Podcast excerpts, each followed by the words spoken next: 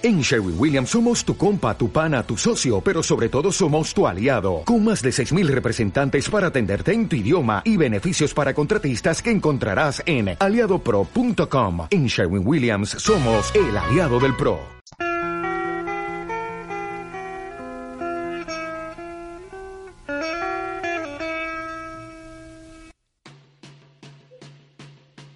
Y como están, estamos de vuelta en el podcast de prueba desde el lado feo de la ciudad, o sea, por Indios Verdes le saluda el extremadamente feo.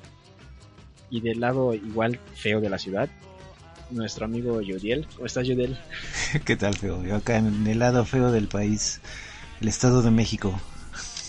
Sí, es el... Pero fíjate que estamos en lados muy, muy este, diametrales de la ciudad, pero los dos están feos, güey. Sí, bastante. Eso habla más de la ciudad. sí, yo a esta hora ya no, ya no me gusta salir, güey, ya está bien curioso por aquí. Y eso que son las 8. Acá está tranquilo. Está eso. Fíjate que qué bueno que no llovió.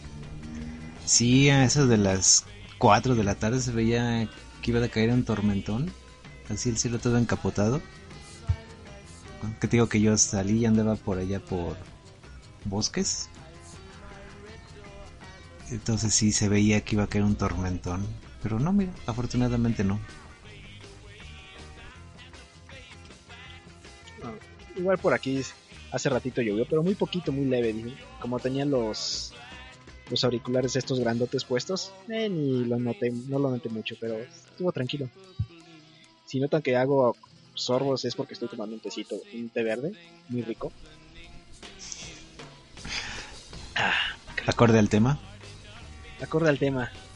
Ah, es cierto, ni siquiera lo noté. Es acorde al tema. Y bueno, vamos a iniciar. Yo quiero iniciar con, yo creo, esta, esta este, sección nueva, que es el rant, el despotrique contra algunas cosas de actualidad. Y quiero molestar con, estoy molesto con Nvidia por la mala publicidad. Bueno, no mala, es publicidad engañosa con sus nuevas tarjetas RTX en especial por ejemplo la 2080. No manches, la bronca es que, ah, no sé si tú llegaste a ver la noticia, no sé si, creo que no. No, no, no, no la he visto. No, bueno, la noticia es que sacaron una nueva serie de tarjetas, las RTX con este con una tecnología especial para la iluminación que el chiste de esto es que este se supone que trata mejor la, luz, o sea, que emula bien el comportamiento de los fotones. O sea, iluminación, reflejo, sombras, todo esto. Se supone que ya lo maneja mucho mejor y la chica. Pero la bronca, voy a decir por qué. Voy a decir la bronca. Dicen, es que le es que lo ponemos un 30%, es este hasta un el doble de veces más poderosa que la GTX 1080 pero hay una bronca. La GTX 1080 es este, es ya es bastante viejita, no es viejita, es tiene como dos años, pero pues, es la ley de Moore. Tenía que ser este mucho mejor. No, yo no creo, yo no pensaba en un, ay, que me llegó un 50%. Dicen, no, es que ya es un 30% más. Pero y ahorita con toda esa publicidad se pidieron todas. O sea, no la puedes comprar ahorita porque ya se vendieron todas. Wow. Pero pues dos años ya es bastante, ¿no? En, términos este, de hardware. No, pero ahí te va, ahí te va la onda. Por todo esto, se, se vendió, pero, pero, pero, ahí te va. No tenemos ninguna, ningún benchmark, ninguna prueba, nada no tenemos nada de esto. No tenemos ninguna prueba de que no sea de, los mismos fabricantes, ese es el problema. O sea, que mm. le dieron tanta publicidad y tanto bombo a estas tarjetas que todos la quisieron vender. Que todos la quisieron comprar, perdón. Y le compraron. Sí, la compraron y ya, ah, es como, ah, todos, es este, se volvieron como locos, les dieron, les dio como el hype pues ahora sí que aprovecharon su fama, ¿no? Pues sí, pero no, no, no, es demasiado. La bron Hicieron un Apple. lo pues. más es- Sí, exactamente. A mí me caga porque normalmente esto debería deberían este hacer primero las pruebas de gente independiente que no sea de Nvidia, porque ellos muy convenientemente la pusieron contra la GTX 1080 que ya que no tiene la misma ni siquiera la misma este tipo de memoria. La GTX 1080 es GDDR5 y esta es este no perdón es GDDR5X y esta es GDDR6 o sea es como tres veces más rápida. Y obviamente pues sí tienes que rendir muchísimo más. O sea es muy conveniente que lo hayan este comparado con eso. Digo compararlo con una GTX 1080 Ti que su ancho de memoria es mucho su su bandwidth es muchísimo más grande que la GTX 1080 es casi como la RT como la nueva RTX 1080 ahí se van más o menos a la par ¿eh? no llega más o menos como un 15% de rendimiento más alto. Digo por e- es por esto digo que es publicidad es publicidad muy engañosa. Obviamente con nuevas tecnologías y todo eso está muy bien para los desarrolladores pero no para los jugadores Ah, Tú sabes que, este, por ejemplo, en todas las tecnologías, siempre las primeras versiones son las que traen bugs, te, te traen este problemas y son las que tienen, son las beta test. Sí, sí, sí. Como el, como el teléfono que tienes ahorita, güey. Yo te dije, ¿ves, ves que te dije que hay el Mi Mix 2 y hay el Mi Mix 2S, que ese ya está fixeado y mejorado y, y sí, ya está muchísimo mejor. Ya aprendieron de sus errores. Exactamente. Si me escuchas bien, ¿no? Sí, de hecho ahora te escucho mejor que hace unos segundos. Ah, es que ya este me eh, acerqué un poquito más el celular. ah, ok. Ya es que como nada no tengo las manos libres, nada más tenía los audífonos. Ok. Y pero bueno, ese es mi ¿cómo se llama mi rant de esta semana? Esta vez no es de anime, es de tecnología también. Muy saludable. Sí, muy- es un poco más saludable que un rant de anime. Que me cagan me, me y espérate, como, como si es rant de tecnología español, al final tengo que decir este dale un like, suscríbete y activa la campaña la campana de notificaciones y sígueme en todas mis redes sociales. La campanilla. La campanilla de notificaciones. Está mal. Fí- Fíjate que ya aparece calca de todos ellos. güey. Sí. De todos los youtubers de que te digan, ah, por favor suscríbete, dale click a la, dale like, dale este la campana de notificaciones. Y de, güey, si quiero te voy a, me voy a suscribir, si no, no, güey, chinga madre". Si te gustó este contenido. Exactamente. Y comparte, aparte comparte, claro. Ajá. Sí, pues sí. El negocio, hay que buscar el negocio. Parece que de eso viven casi todos los este, youtubers españoles. Sí. Sí, sí, sí. Pues tiene que aprovechar su momento. Nah, ya es por este, es por la crisis. no tienen otra cosa que hacer más que hacer videos y tratar de monetizar llegando a los 10 minutos de video. Pues sí, pero si, si con eso puedes monetizar, ¿ya para qué trabajas después? Si lo haces bien. Ay, para lo que paga YouTube, por favor. Luego te voy a. Luego, luego vamos a platicar de eso. güey, Porque sí es interesante el tema. Sí, sí, desconozco esa parte. Pero sí, Ah, muy te- Te la, voy a interesante. te la voy a platicar este luego. Pero bueno, vamos con el tema de esta semana. Y esta semana seguimos con el tema del espionaje. Más este específicamente el espionaje industrial. Así es. Cuando lo que importa no es la patria, sino la plata. Ah, la, la plata te sirve en muchas patrias, así que lo entiendo. Sí, ese es como un en- tipo spin-off de lo que estuvimos hablando la semana pasada. Y como bien mencionas, ahora vamos a hablar del espionaje industrial. ¿Cómo definiríamos espionaje industrial? Eh, no sé, este Coca-Cola espiando la fórmula de Pepsi. Sí, aunque ahí es poco, pro- poco probable. Las fórmulas de Pepsi, a ver, a ver por qué la Fanta le sabe mejor. Ajá, No, que la merienda. Exactamente.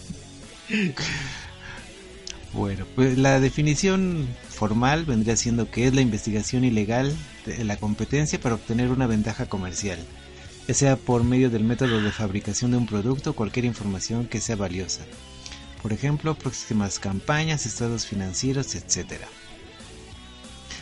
Aquí yo traigo un par de ejemplos que viendo esta definición uno pensaría que esto es algo muy nuevo ahora que ya existen cuestiones como la las patentes, este, los derechos de autor y cosas así, que el espionaje industrial es algo muy muy novedoso, pero sorpresivamente este no es así. Yo encontré un par de casos bastante bastante antiguos que son muestra de cómo desde siempre este se ha buscado eh, esto, espiar a la competencia para obtener el beneficio propio. Y el primero de estos ejemplos se hace llamar la guerra de los espejos. Esta yo no me la sé, me la vas a tener que contar. ok. Pues si esos espejos, esos artículos que afuera del metro nos cuestan 10 pesos, hubo un tiempo en que no fueron solo eso. Inclusive, este, aquí aprovecho para hacer un comercial. Escuchen Noviembre Nocturno. Hace dos o tres este, programas sacaron uno que se llama Medianoche en el Mundo de los Espejos. Ay, sí, lo escuché, está buenísimo. Está muy bueno. Entonces, sí, si esos espejos que pueden ser ventanas a otras realidades o en telescopios nos ayudan a descubrir los misterios del cosmos o simplemente como un símbolo de la vanidad que tenemos los seres humanos no siempre fueron así, no siempre fueron buenos y bonitos y baratos. Al principio, cuando se empezaron a usar, se usaban trozos de metal muy muy pulidos. Pero para principios del siglo XIV, en Venecia se inventó un método para elaborar espejos con mucha mejor calidad y más grandes. ¿Qué tan grandes? Pues estamos hablando de unos 40 o 50 centímetros que ahora no nos puede parecer este, gran cosa, pero fue todo un logro tecnológico en su época. Y esto fue tan, tan importante que empezaron a ponerse de moda a lo largo de las cortes en Europa principalmente. Recordemos que en esa época, pues a lo largo de Europa, todo eran reinos y reyes y duques y marqueses y etcétera, etcétera. Todos esos nobles pedorros horribles que odiamos tanto. Sí, esa fauna nociva que tanto mal han traído a la humanidad. Excepto el conde Vlad Tepes que nos cae tan bien y nos ha inspirado tantas historias bonitas. Empalamientos y así. Sí, muy, muy, muy bueno. Entonces en esa época los espejos eran tan caros que te salía más barato comprarte un óleo pintado por un gran artista que eran un símbolo de estatus, eran elementos decorativos y los estos nobles no escatimaban recursos para obtenerlos. Todos estos recursos iban hacia Venecia, ya que ellos tenían el monopolio. Como mencionábamos hace un momento, ellos fueron los que desarrollaron la tecnología para hacerlos más grandes y de mejor calidad. Y la conservaron a con todos sus recursos, con todo lo que pudieron. Ahí, la, ahí conservaron toda esta técnica.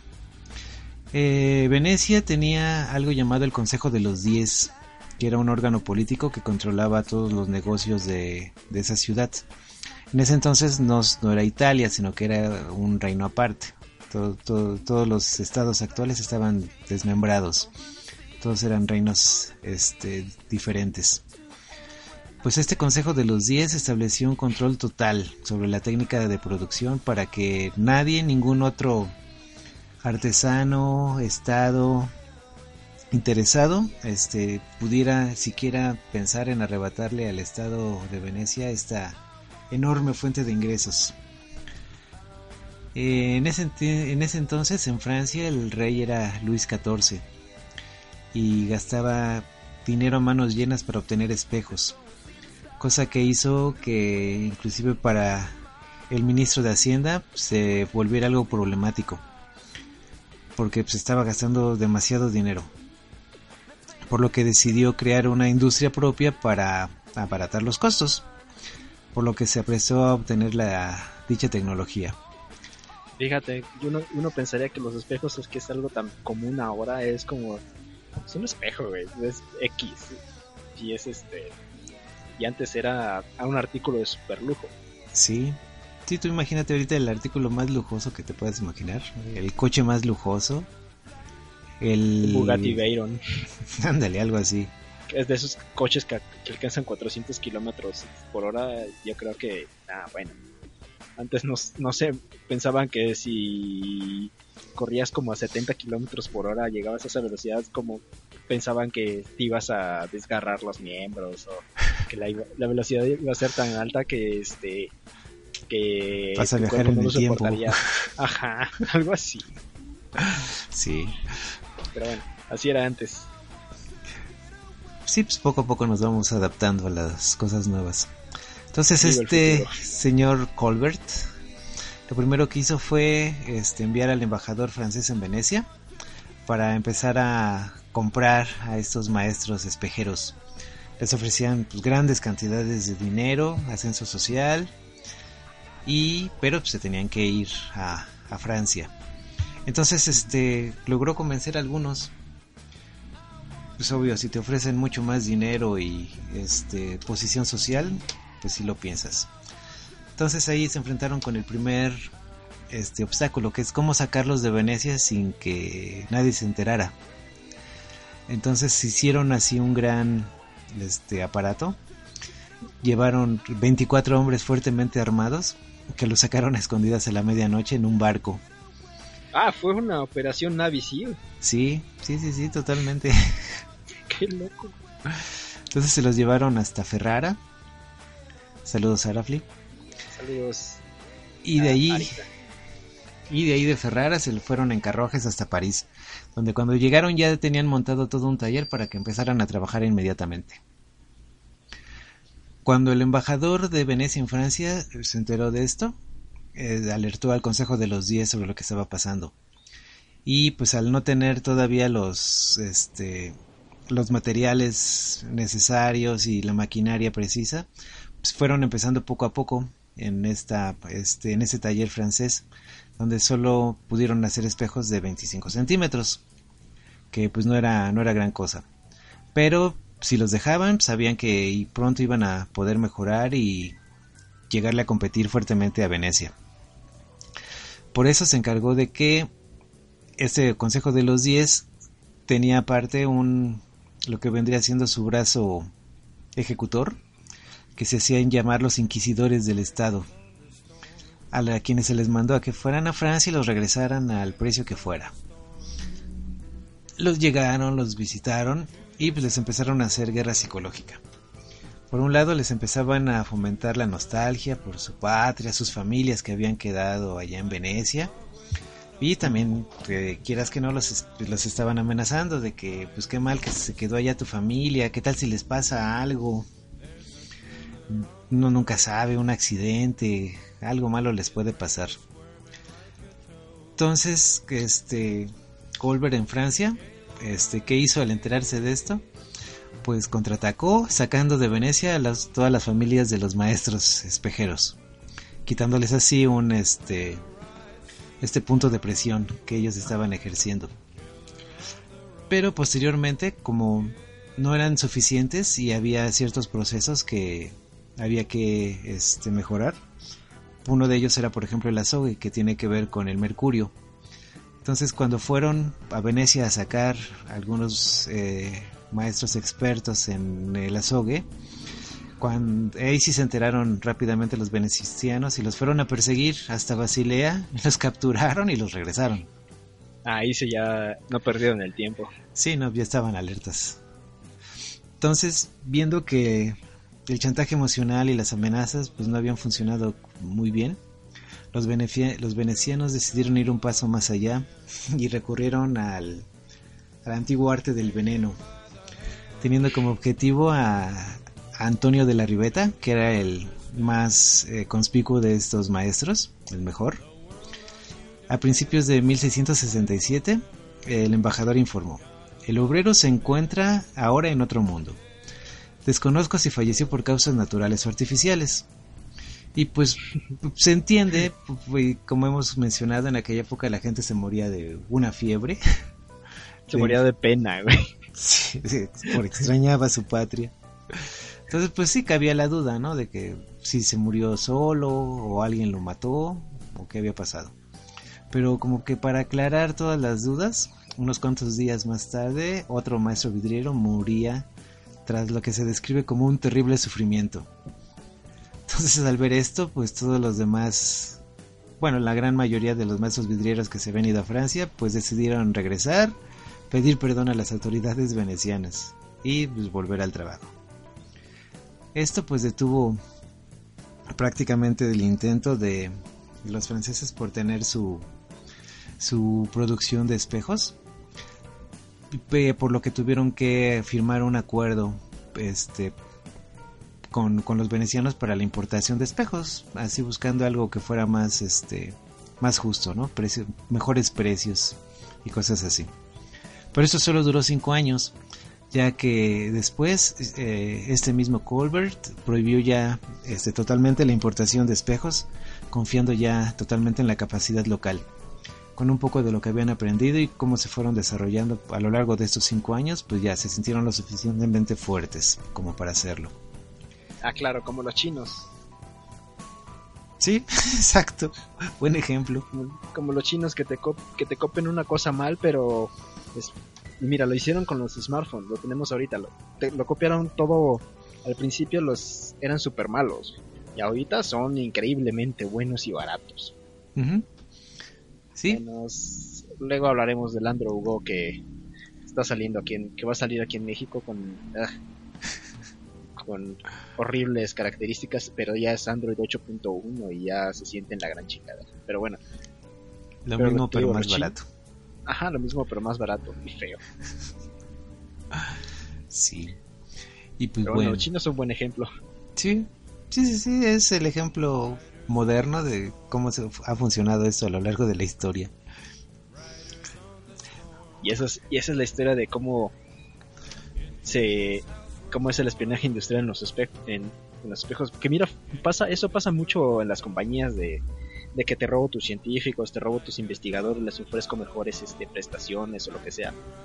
Pero fíjate que muchas empresas y muchos, este, sobre todo en Estados Unidos, eh, en Europa, a lo que son los, este, a lo que son los investigadores, les ofrecen mucho, muchas muchas libertades para investigar muchas cosas. Si, por ejemplo, si la investigación le, sirve a la empresa, pues se la queda a ella. Si no, pues que se lo, puede usar el científico o darlo este, o una patente libre. Sí, los, los menores, los menos de los casos. No, pero sí, sí hay. Sí hay que, este, por ejemplo, lo, que es el rayo láser. Eh, ves que vino de la, de la posguerra y eso este vieron cómo utilizar los militares y también lo dieron al público pero digo eh, este las empresas tienen a sus científicos bien consentidos para precisamente para evitar de todo ese espionaje ese tipo de espionaje industrial de que se los roben a sus científicos. Sí. Sí pues que pues es más fácil. Y es lo que están haciendo en China. Estaba viendo no lo acabé de ver, empecé a ver un documental este, sobre cómo los chinos están mandando científicos a todo el mundo y luego los están regresando. Ah, claro, es buenísimo eso. Bueno, ¿qué otro caso me traes? Ah, traigo el, el caso del té. Sí, eh, ya casi se me acaba. ok. No, ya estoy tomando coñac esta vez. No manches, es martes apenas, ¿no? Qué, poca vergüenza tiene. Ay, ha sido una semana muy pesada. Y, apenas es martes. Pero apenas es, exactamente, apenas es martes. Y ya con alcohol, qué poca vergüenza. Bueno, mi té tiene té verde y agua, nada más. ¿Sin azúcar? sin, sin azúcar, claro. Órale, está bien. Aunque no me sorprende. Sí, porque soy un amargado, yo lo sé. Eh, entiendo tantas cosas. háblame, háblame de mi té, güey. Bueno, sabemos que aparte de ti, a los ingleses les encanta el té. Ay, maldita sea, tenías que sacar a los ingleses. Oye, sí, siempre me siempre saco algo de los ingleses. No sé por qué. Alguna razón debe de haber. Sí, Algún día la descubriré. bueno, esta gente que te empeñas en despreciar fueron los primeros en importar el té a, a gran escala y ah, con esto lograron que China comenzara una política de comercio más abierta hacia el exterior. Importaban té, seda y porcelana, pero a precios exorbitantes. Y lo que, ellos buscaban era un intercambio este comercial, pero China no compraba muchas cosas inglesas, por alguna razón. Entonces lo que a los ingleses se les ocurrió fue pues como buenos mercadólogos, crear una necesidad. Y poco a poco introdujeron el opio, que pronto se convirtió en un producto sumamente rentable. Y que quiero, este, quiero dar una recomendación para que escuchen la, la guerra del opio que hizo Sebastián en la Tortulia. Es muy buena también. Ah, más, más específicamente hizo la segunda guerra del opio. Sí, porque fueron varias. Sí. es como la guerra de coletazos, la segunda. Sí, sí, le, cómo les pegó a los chinos el. Sí, sí, quién sabe cómo, cómo les hubiera ido de no ser por eso, porque pues, todas estas guerras los fueron este, mermando, los fueron disminuyendo poco a poco. Sí, ahorita no lo pensamos, pero antes China perdía a todos. Sí. Todo el mundo le ganaba a China. Bueno, entonces, como parte de esto, pues Europa quería parte del té y descifrar todos sus secretos. Y lo fueron intentando poco a poco. En 1763 el sueco Carl Linneo consiguió una planta, pero pues no pudo descifrar su procesamiento. Años más tarde, un señor llamado Lord McCartney consiguió varias semillas y las plantó en la India, pero los resultados no fueron buenos. ¿Mande? Me jodes, que Paul McCartney consiguió semillas para Inglaterra. A lo mejor era ah, un Lord McCartney. A lo mejor era un antepasado, decir Paul. Sí. Malditos Beatles. Ya este jodiendo a los pobres chinos desde desde 1700. No blasfemes, que el mundo sería mucho peor sin los Beatles. Ay, sí, cállate. luego luego discutiremos de eso tú y yo. Ándale. Bueno, pues, hasta 1812 nació en Escocia un señor llamado Robert Fortune que se hizo un que se hizo botánico y eventualmente se enroló en una expedición a China que tras una de las guerras del opio pues ya permitía que los occidentales ah, llegaran a ciertas zonas a realizar estudios. Pero no del té ya que esto era un secreto de estado este literalmente. Así estuvo un secreto. Es, esto ya va más arriba, ya vamos escalando de espionaje industrial a, a este a espionaje gubernamental industrial. Sí, pues es que así es, es eh, el, el bien que más este beneficio le da a tu país se convierte en lo más preciado. Como aquí el petróleo, ve cómo lo cuidamos. No hablemos de eso que no quiero tener depresión. ¿Ves por qué necesito el coñac? Bueno, pues este señor Fortune estuvo durante tres años recorriendo varias partes de China, que entre las cuales estaban Hong Kong, Hanoi, Shanghái, que eran partes donde podían, podían estar los occidentales. Pero él se dio cuenta de que si quería realmente aprender y sacarle provecho, pues necesitaba esforzarse un poquito más. Por lo que se esforzó por aprender el chino mandarín, este aprendió a desenvolverse con la gente del lugar, a comer con palitos chinos y le fue bastante bien. Mandó grandes cantidades de plantas a Inglaterra para su estudio e incluso descubrió que el té negro y el té verde son pues, son una misma especie, lo cual fue un escándalo en su época porque nadie lo podía creer. Eso es un shock, es un shock porque son lo mismo, ¿cómo es la misma planta? Sí. Sí, yo creo que eso, eso sí me sorprende. Yo no pensé que el, que los ingleses se, seguían tragando eso de que el té negro y el té verde eran diferentes.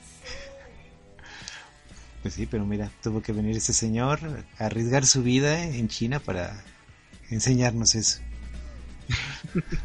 no, enseñarles eso a los ingleses, los, los chinos lo sabían bien. Ah, Nada más que les estaban viendo la cara, la, ahora sí que estaban viendo bien fuerte la cara a los pobres ingleses. Sí, lo estaban engañando como a chinos, como se dice acá. Exactamente. Ahora, tiempo después, la Compañía de las Indias Orientales, y aquí recomendamos nuevamente a La Tortulia, su crossover con Los Abuelos, el capítulo Young Company y la Compañía Inglesa de las Indias Orientales, para saber un poco más de esta compañía y su importancia. Entonces, esta compañía contrató al señor Fortune para que fuera y obtuviera directamente plantas y semillas de té y aprender todo acerca de su producción. ¿Por qué? Porque Inglaterra ya tenía este, territorios en la India y territorios con características similares a las que se encontraban en China, por lo que creían que este, ya teniendo la planta y el proceso, pues ya iban a poder este, realizar, este, producir té de calidad y tumbarle el negocio a los chinitos. Entonces, como ya mencionamos, esto era un secreto de Estado y si era descubierto, pues iba a ser este, lo más probable es que fuera ejecutado y se adentró en las profundidades de China, lugares donde ni siquiera Marco Polo había llegado. Como Qué viajecito, güey. Qué viaje, güey. Sí, no, imagínate recorrer China. En aquel entonces. Es gigantesco, de por sí China es gigantesco. Sí. Y adentrarse en la China de 1700, ah, sí, está pesado. Sí, aparte es este de incógnito porque como ya mencionábamos, pues él hablaba chino mandarín con fluidez, pero lo que hizo fue que se disfrazó, se rapó, se puso coleta y emprendió el viaje. Y le fue bastante bien, este, no fue descubierto, llegó a una zona llamada Tunche y Sunlo, que eran los lugares donde salía el té para Inglaterra, y empezó a aprender todos los secretos. Por ejemplo, uno de ellos que a mí me dio risa, la verdad, es que las hojas se teñían para hacerlas tener un mejor aspecto ante los, ante los europeos. Otra cosa que aprendió fue que tenían que evitar que las hojas estuvieran a ras del suelo, que estuvieran así bien elevaditas, y entre otras cosas. Fue a lo largo del trayecto fue comprando semillas y plantas que iba ocultando con, cuidado. Por ejemplo, otra de las cuestiones que aprendió es que eh, las plantas de té se dejaban crecer al menos tres años antes de cortarles las hojas por primera vez y que se cambiaban cada 10 o 12 años aproximadamente. Y nada de esto lo hacían en, en la India, lo que explicaba que su té fuera de tan baja calidad.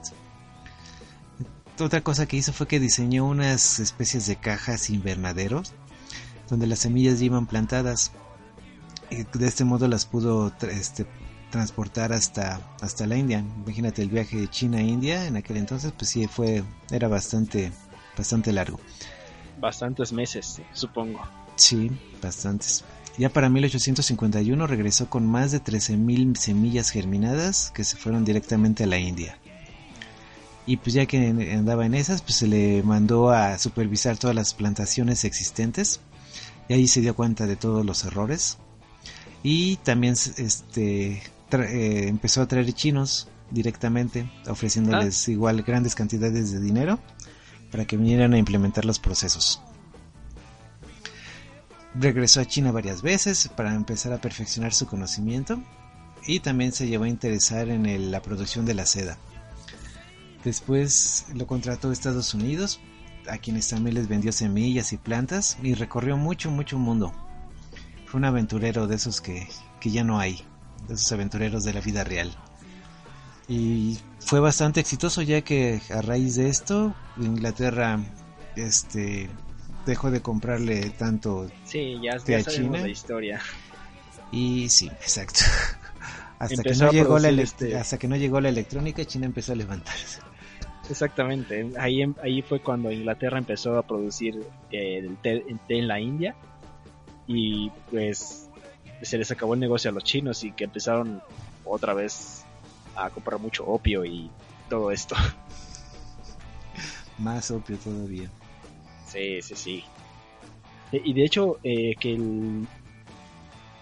eh, nunca fue lo mismo el té, de, el té de la India que el té de la China. Sí, ¿no?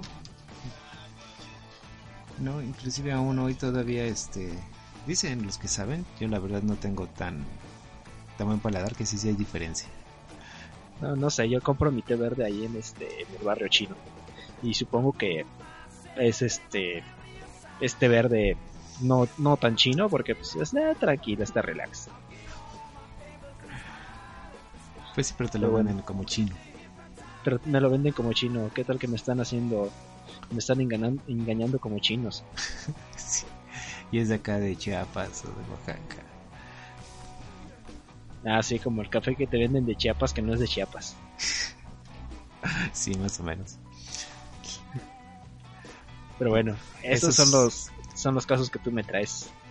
Yo te traigo un, bueno, un caso que es más muchísimo más reciente, que es de hace algunos añitos, que son no precisamente vamos a hablar de esto, de la NSA, de la famosa NSA, sino vamos a hablar de los programas que usaron los los este estos tipos para espiar a todo el mundo. Sí, aquí no es espionaje industrial, aquí estamos, es, ah, espionaje a usted, querido escucha. Sí, si usted cree que lo espían, tiene toda la razón. Y si cree que puede, puede hacer algo para evitarlo, hay muchas cosas, pero... Ah, qué flojera, la verdad. Y... Y realmente ya, ya perdió toda la privacidad al, al darle aceptar a todo a, las, a los términos y condiciones de cualquier cosa. Sí. Que nadie lea bueno, por demás. Exactamente. No, de hecho, de, si te pones a leerlo todo eso, te pierdes unas tres horas al día, güey. Sí, por, el eso. Resto de tu vida. Por eso nadie lo lee. Pero bueno, vamos con, eh, con estas herramientas que usaba la NSA. Y el primero es el programa Prism. Eh, Prisma. Que es un un programa bastante poderoso. Creo que se asignaron más o menos unos 20 millones de, dólares nada más para este programa. Es bueno, eso es lo que reportan oficialmente. Que seguramente ya lo habrán reemplazado, reemplazado por otros. No sé, este Rainbow, algo. Yo creo algo más fuerte que Prism. Que el Prisma. El caso es que este programa lo que hacía era acceder a datos del, que tenían guardados compañías como Microsoft, Yahoo, Google, Facebook, AOL, no sé por qué AOL si no es relevante, Skype es súper relevante, YouTube, falta que yo no sabía que este es un chat en vivo y obviamente una de las últimas en, a las que pudo acceder fue Apple también ahí este no crean que sus iPhones y sus iPads son súper seguros no lo son para nada Sí, no, nada es seguro. Sí. Bueno, este, este bajo el amparo de desde el mira, desde el 2007 se empezaban a recolectar esta información bajo el Protect America Act. Que obviamente el y esto este el objetivo pues eh, obviamente en ese momento era vigilar a los terroristas. Con la excusa del terrorismo, mira, han hecho tantas barrabasadas como la Patriot Act y todas esas actas para cortar todos derechos individuales, de libertades, todos esos. Precisamente eso permitió que, que este, pudieran recopilar todo este tipo de información sin pedir siquiera una orden. Eso es lo que hacía el programa Prism.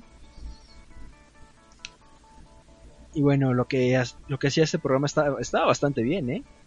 Porque funcionaba usando los filtros de datos de las compañías, como búsquedas, de archivos, voz, perfiles, eh, imágenes, eh, eh, post, todo lo que tú tenías grabado, todo lo que tú mandabas a la, a, por ejemplo, a Facebook o a Skype, todo se quedaba, se quedaba grabado ahí, en sus servidores obviamente, y, y Prism podía, este, acceder a esto. Obviamente ellos ponían, no sé, quiero ver una llamada de Skype de, este tipo. ahí buscaban en Skype, nada más filtraban llamadas, eh, bueno, obviamente ponían su, este, su objetivo, filtraban por llamadas y ya veían todo su registro de llamadas. Estaba, es, como un enorme filtros de Excel. Otro programa es el, este, es el XK Score. Este está buenísimo. Creo que sigue funcionando. Este es un analizador de metadatos en contenidos de correos electrónicos y otras actividades de Internet. Otras actividades de Internet me refiero como búsquedas, lo que escribes en formularios, eh, las opciones que marcas en los sitios web, tus clics, todo esto, esto lo, lo analiza. Y este, a partir del nombre se puede efectuar esta búsqueda con el número de teléfono, la dirección IP, palabras clave, el idioma, el tipo de navegador que utilizas. Y este analizador está continuamente recogiendo y analizando estos datos de internet, o sea, es en tiempo real. Wow, en tiempo real. Sí, sí, sí, sí, sí. De hecho, tiene una función que no sé si sigue activa. Obviamente nosotros no podemos acceder a estos, este, a este tipo de programas porque son de seguridad nacional no te lo venden en una USB en el centro. Estos tipos pueden este, ver en tiempo real lo que escribes. Buscando palabras clave. Exactamente. Si tú escribías, no sé, Al Qaeda en Google y lo este, dabas enter, obviamente este analizador lo recogía. Obviamente con el con la excusa de, de este de ver terroristas de buscar terroristas, todo esto. Y como te digo, era un analizador de metadatos, o sea, tú ponías cualquier cosa en cualquier buscador, en cualquier navegador, y esta cosa lo recogía.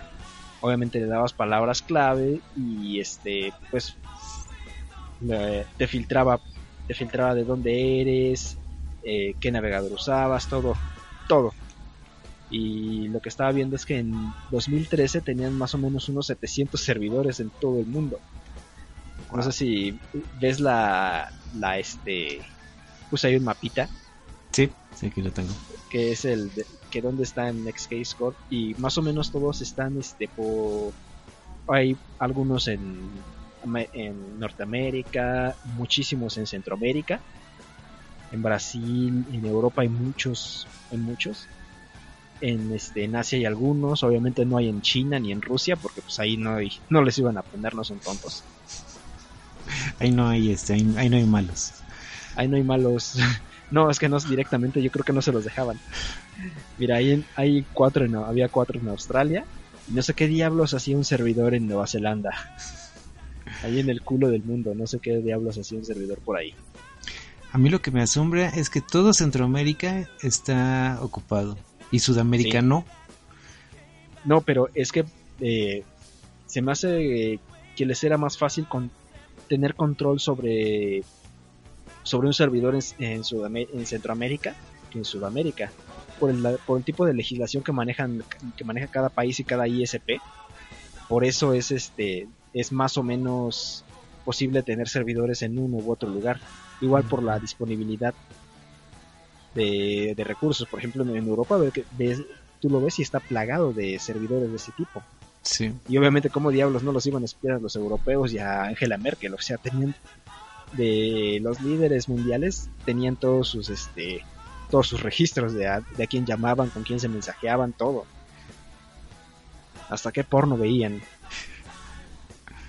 Sí, aquí en México tenemos, teníamos también. Sí, tenemos algunos sobre todo en la Ciudad de México, en zonas fronterizas también. Pero te digo, eso es, eso es por, la, por el tipo de legislación y disponibilidad de recursos, por eso me sorprende uno en, Nueva Zelanda. Sí, hay perdido. Bueno, ve, por ejemplo, unos, este, una función muy interesante de esto es que todos los documentos que estén que tú mandabas eh, igual eran analizados y por ejemplo, en, esto que, en esta información que se filtró, hay una función de que decía eh, muéstrame todos los documentos de Microsoft Excel de determinada dirección MAC, de, o sea, de una computadora, de, por ejemplo, de Irak, de todas las Macs que, que vengan de Irak, y yo puedo este hacer un mapa de todo eso. Mm. O sea, está bastante pesado. Bastante poderoso, sí. Sí, o sea, es un analizador. Yo creo que a este sí le metieron como unos 50 millones. No vi el dato exacto, pero sí es bastante fuerte. Tú sabes más o menos lo que necesitas para implementar eso. Necesitas un, una capacidad de cómputo brutal. Sí, sí, ya. Palabras mayores. Exactamente. Y bueno, eh, los últimos dos programas es Boron y Edge Hill, que son este programas de los servicios de la NSA y británico, el GCHQ. Lo que hacían era, como lo que te decía antes, no este, no rompían el cifrado, sino que lo saltaban, saltaban el, el, este, el cifrado online. Y este podía vulnerar vulnerar estos sistemas de scriptado el HTTPS que nosotros damos este por seguro pues ellos se lo podían este, pasar olímpicamente por el arco de triunfo. Y eso es eh, importantísimo en nivel de seguridad, porque no este eh, no es no es fácil romper el protocolo HTTPS o espiar una página HTTPS.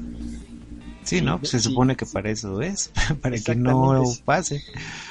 Si ustedes entran a Google, en su navegador Chrome o el que tengan, al lado de la barra de navegación donde está la dirección, a la izquierda hay una, a la izquierda o a la derecha, depende de qué navegador sea, hay un candadito.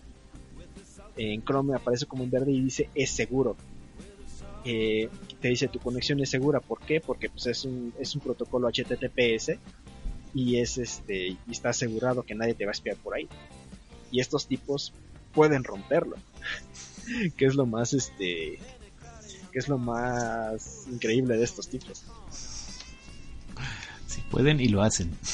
Pueden y lo hacen y los y lo van a seguir haciendo mientras no cambie la legislación y aunque cambie la legislación mientras mientras no lo filtren ellos lo van a seguir haciendo pues es la NSA la National Security Agency o sea les vale más Sí, más Obviamente, que ellos lo hacen por seguridad de su pueblo.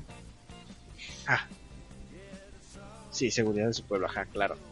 Pero tú sabes que esto es para tener este controlado eh, quién entra, quién sale, qué este qué tipo de información entra, qué tipo de información sale y espiar más o prácticamente a todos. Ellos tienen todos tus datos, aunque el, ¿sabes qué les cuesta muchísimo a los, este, por ejemplo, acá en México tenemos una legislación, esto no lo puse en el guion, pero en México tenemos una legislación que hace que los proveedores de internet tengan todo guardado de, cada usuario en dos años para tenerlo en 48 horas listo para por si el, el gobierno lo requiere. Y esto obviamente les cuesta a los servidores muchísimo. Sí, pues es, muchos recursos.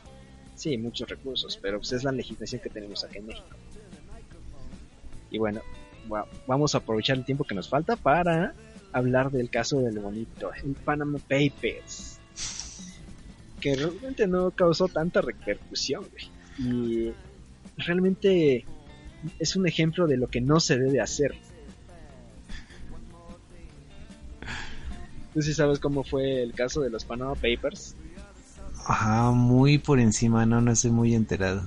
No estás enterado. Bueno, el caso es que Mossack Fonseca lo que hacía era tener su página en WordPress, eh, que es un tipo de blog. Eh, lo que hacían era este, es un template, es una plantilla ya prediseñada, donde ellos este ponían sus plugins y sus este sus, sus informaciones, las iban actualizando con algunos módulos eh, precisamente, por ejemplo, para un RSS, eh, mostrar imágenes, em, eh, contacto, todo esto que tú ves tan fácil en los blogs, Er, de hecho, WordPress es buenísimo para eso. Y lo que hicieron fue no actualizar. Y de hecho, esta debilidad ya se sabía desde el 2000, este, creo que desde 2013, 2014. La bronca es que por un plugin eh, para mostrar imágenes que estaba desactualizado de hace dos años, precisamente te digo como de, desactualizado de hace dos años, pudieron eh, lo que son los, este, no hackers, porque creo que fueron periodistas que vieron que estaba desactualizada esta versión de del plugin de esta versión de WordPress por bastante tiempo y lo que hicieron fue explotar esa vulnerabilidad que les daba acceso al, al shell del sistema, a la línea de comandos y desde ahí pudieron bajar todo lo que ellos quisieron.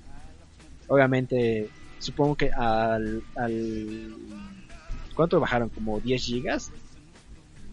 No sé, el caso es que pudieron bajar lo, lo que ellos quisieran a través de ese exploit. Un exploit es una vulnerabilidad del sistema. Fíjate, y de hecho estos ya se lo, ya se lo habían eh, dicho a todos desde hace dos años, lo que es este el Drupal. Parece que tenía la versión este 7.4 y ya estaban en la 9. O sea, bastante.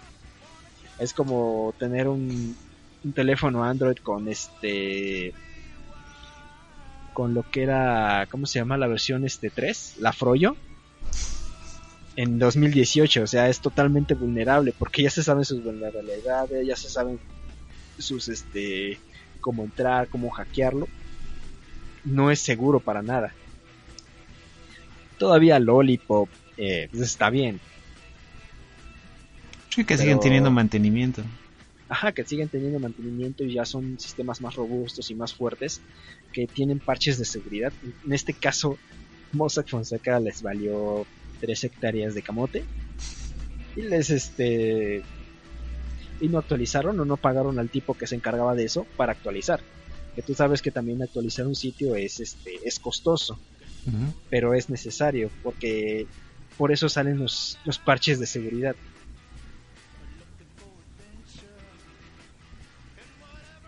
Y otro caso de caso de, espionaje este, industrial es este es uno es uno que, que tú me contaste y que de hecho por eso estamos haciendo esto y no me lo has contado.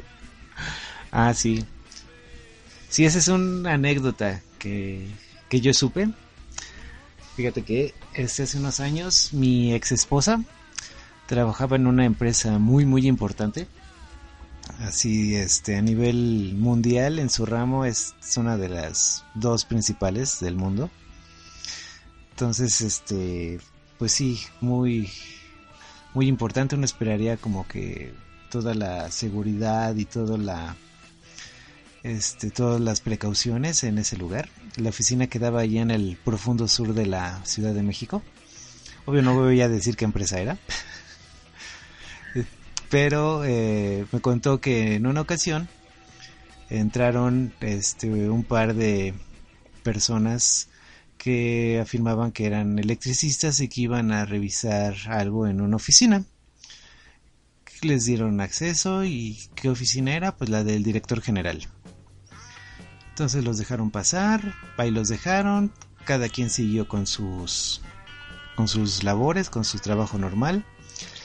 Y después de un rato se percataron de que pues nadie nadie salía, no no había más movimiento. Entonces los fueron a buscar y ya no estaban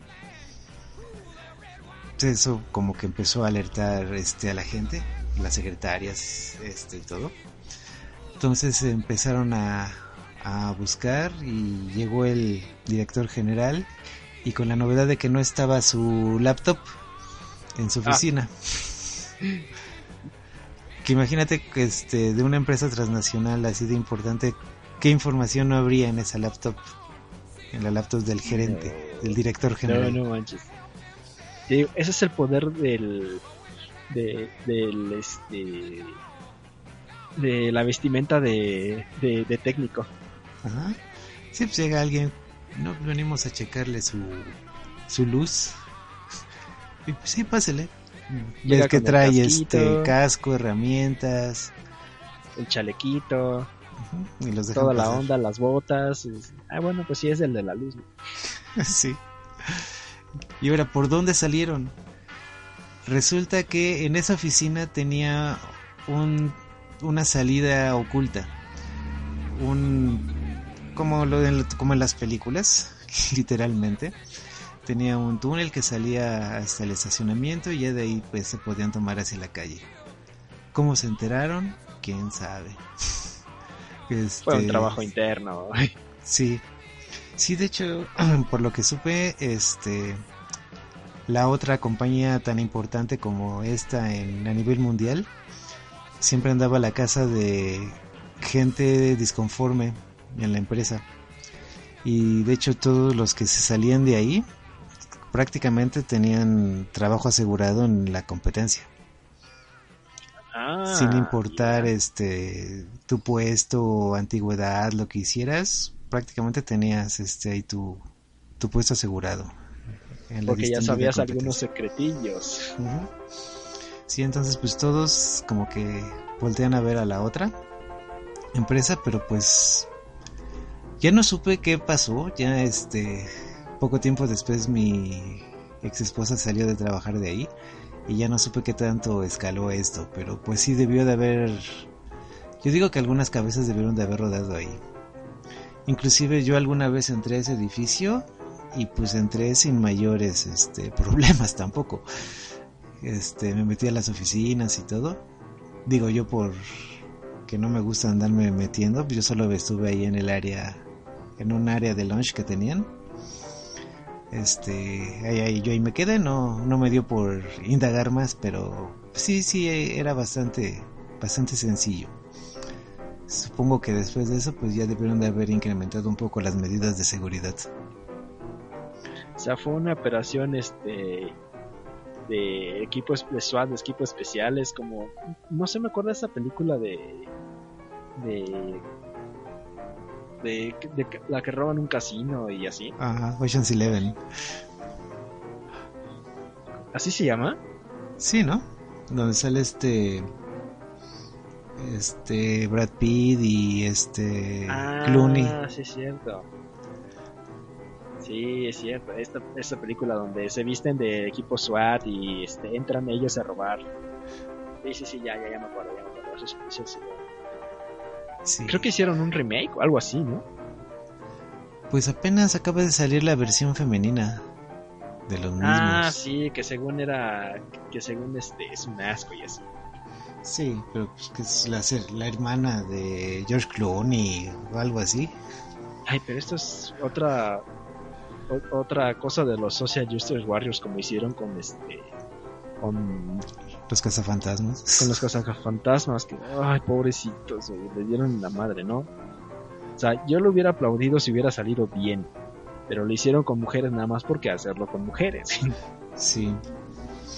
Me fíjate que eran, tenían buenas posibilidades. Un par de ellas salen en Saturday Night Live y son bastante buenas, son bastante buenas comediantes, pero, pero en la película no.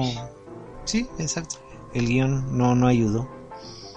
Exactamente. el guion era malísimo, la película, las, otras actuaciones me ayudaron. Sí, descansen en paz. Ah, ya sé, ya, sé, es que aquí en México se conoció como la gran estafa. Ah, ah, ok, sí. Uno, dos y tres, o no sé cuántas hubo. Sí, sí, sí. Pero ese tipo de, de robo. Pero mm. sí, este, el espionaje industrial está muy cabrón ahorita. Sí. Que que sobre todo el espionaje industrial ahorita es mucho espionaje informático. Pero como te digo siempre, como decimos siempre, el problema no es este los sistemas. Los sistemas funcionan, se pueden actualizar, pueden parchearse, pueden pueden este funcionar muy bien.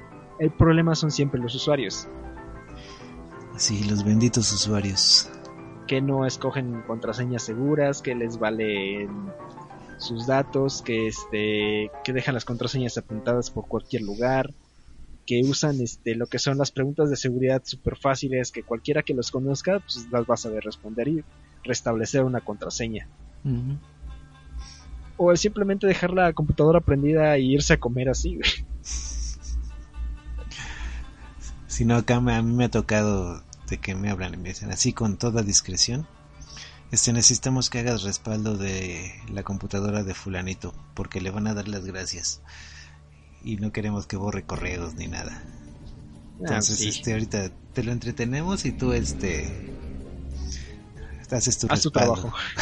Haz tu magia. ajá. Sí, no sé, ahí sí se siente uno así bien misión imposible, así que me voy a descolgar del techo o algo. Sí, exactamente. A mí lo que me, lo que, lo que me han encargado mucho es este, por ejemplo, blo- bloquear este lo que son los el YouTube, Facebook, todos estos, porque sí se distrae mucho la gente. Dice, no, es que no tengo problema en que entre a su sitio, o sea, tengo problema que lo haga constantemente y no y se distraiga y no no trabaje. Sí, pues está cabrón eso. Sí, Que por cierto, el programa que tengo para eso también es este, es un keylogger y es un analizador de, bueno, de, es un registra todo. Hace capturas de pantallas, eh, sabe lo que tipeas, en qué programa, todo. Pero yo, pero yo lo, yo lo uso más, más que nada para este bloquear es- este tipo de sitios, porque realmente no me interesa que, que se esté espiando a la gente. pues sí, a menos que te lo pidan. Exactamente, menos que me lo pidan. De hecho, yo no les digo que el programa tiene esa funcionalidad. Porque si lo saben, me lo van a pedir. Y yo prefiero que no lo sepan a este.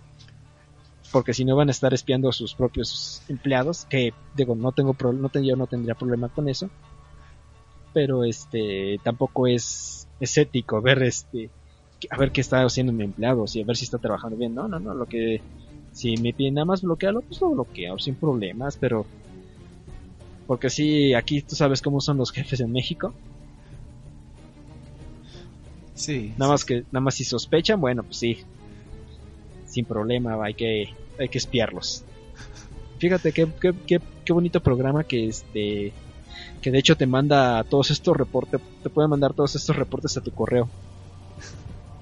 Muy práctico. Es está bastante completito. Sí, sí, sí, suena muy bien. Ya te di ideas. sí. Pero ven, eh, con eso, con un programita tan fácil que no pesa. Déjame ver cuánto pesa esta cosa. Porque que yo tenga. eh, a ver, vamos a ver. Pesa 3 megas. 4 megas. Uh. pues. No, no es nada. No, nada. O sea, y de hecho lo puedes correr como servicio de Windows o este o proceso y no lo notas en un este en un administrador de tareas o algo así, porque si tú, si tú mismo lo pusiste, no no lo vas a notar. Digo, está bastante divertido.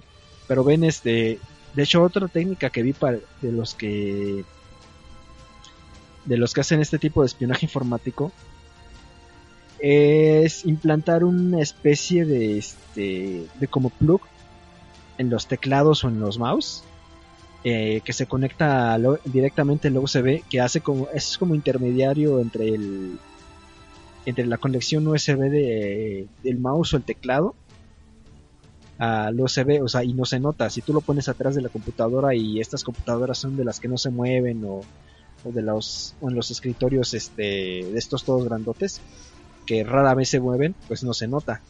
De hecho hay unos incluso que van de- dentro del mismo teclado y esos este, te registran todo lo que lo, lo que tecleas, lo que se llama un keylogger. Mm, Está bastante está bastante interesante. Hay otro mucho más interesante. ¿Sabes cuál es? Es el este es que a través de tu micrófono o de un micrófono integrado de un pequeño aparato con un micrófono, ellos pueden con el sonido de las teclas, ellos saben qué teclas este has pulsado. Órale. Sí, ya este, ya reconocen, por ejemplo, el, el sonido de la tecla de espacio, de la H, del teclado numérico, todos estos, eh, el, el aparatito o el programa ya es capaz de este, de registrar qué, qué sonido es correspondiente a qué tecla. Y ya eso, pues forma todo el, todo el patrón. Por ejemplo, si tú escribes, no sé, este, Carlos y se escucha la letra C, la letra A, y, sabes qué letra es este, qué sonido de la letra C, todos esos. Está muy interesante. o sea, ahí ni siquiera necesita tener nada, nada, nada este conectado. Con el simple micrófono se puede saber. Está muy cabrón el, ese método. Sí, está impresionante eso. Lo, lo más que le podemos recomendar para que eviten el espionaje, sobre todo en sus empresas o en este o en, sus oficinas, es que tengan sus sus sistemas actualizados y originales, por favor. y, sus, este, y sus antivirus. También, por supuesto, originales y actualizados. Ya con la con la torpeza de los usuarios no se puede hacer nada. Ay, sí. Eso siempre, eso siempre va a estar. Y, y sabes que más que nada, como tú lo dijiste en, tu caso, la torpeza de los jefes, güey. Que cómo dejas tu, tu laptop ahí así valiéndole. ah, pues lo deja en la oficina, pues con toda la seguridad del mundo. Entonces, como si estuvieran en el Pentágono. Sí, claro. Y creo, créeme que seguro ahí ha, ha, habido casos de esos que nadie se da cuenta. Sí. Algún empleado de limpieza, este algún repartidor, alguien que ha ido a proveer, no sé, este a hacerle refil a la máquina del café o, a la máquina expendedora de sabritas. El Todos esos agua. Este, exactamente. como tú dices, el, ah, pues es, ah, pues tú ves este uniforme de, de alguien que está este con casco, con su chaleco, herramientas, cables, y dices, ah, bueno, pues estará trabajando en algo y le dan acceso. Sí, sí, te dan, le dan acceso, o sea, nada más este pasas y dices, ah, está trabajando en algo, algo, algo, algo se ha de haber roto o alguna reparación, algo ya, pasa. Pero bueno. Sí, muy interesante. ¿Te gustó ese método del, del sonido de las teclas, verdad? Sí, sí, sí, sí. No te lo sabías. Me llenó de ideas.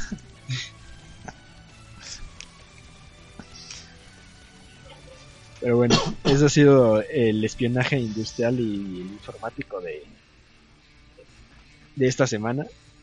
Está muy interesante y recuerden que los estamos espiando en todo momento. Díganle hola a sus, hola a sus amigos de este del FBI, de la NSA.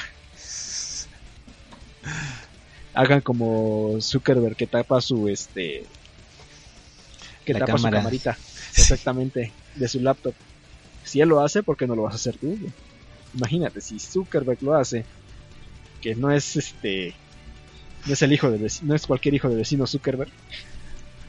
Es un androide, pero no, es especial. Sí, exactamente. Lo vimos en su declaración de, en el Congreso que es un androide. Debo tomar agua. Los, este, los humanos toman agua. El agua es buena. Ahí está. Ya me he confundido con un humano. Pues bueno, ya está empezando a llover muy fuerte. Eh, se despide el feo desde el lado feo de la ciudad. Se despide Yudiel desde el lado más feo del país. bueno, antes no estabas en Ecatepec, güey. Oye, sí. No había contemplado eso. o en esa. Exactamente. No, está más feo Ecatepec, créeme. Sí. Todo. Está más feo Ecatepec que cualquier cosa. Hasta luego. Adiós.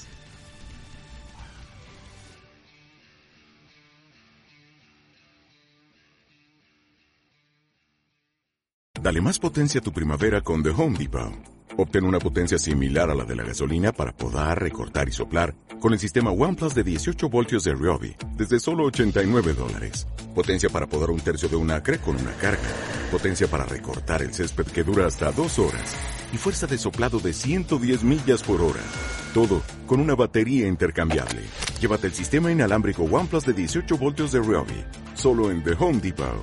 Haces más. Logras más.